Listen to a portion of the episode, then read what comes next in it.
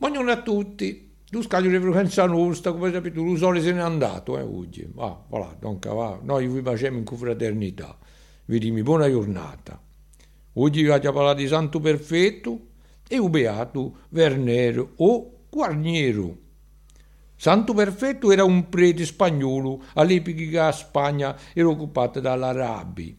Era nato e stava in una città andalusa di Cordoba. Cristiani e magomettani campavano insieme, ma era difesa ai cristiani di converte all'arabi. Un giorno perfetto è stato accustato in carruggio da lui arabi che gli domandano ciò che lui pensava di Gesù e di Magometto.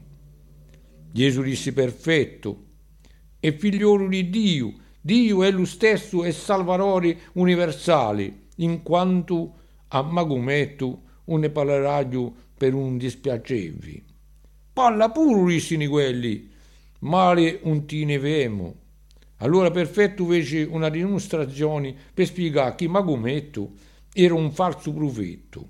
I due uomini se ne andano e tensero parola, ma ne parlano ad altri e finalmente Perfetto fu messo in prigione, mandato davanti a un tribunale arabo, fu condannato a essere scappato.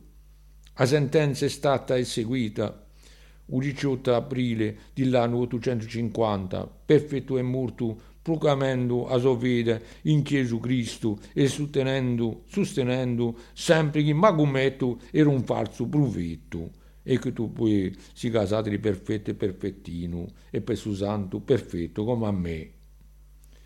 Santo Werner era un vignagnolo di Erri per il reno tombo Dicono da Iudei in un 1287 Io Santo dopo essersi comunicato l'avevano appeso per i piedi per fargli rendere l'ostia consacrata, ma una ci fecero. Allora l'hanno aperto e bene.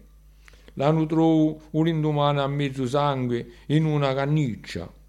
Werner non sarebbe mica stato canonizzato, ma è considerato come santo in Renania, in Francia, o pregano con di Garnier.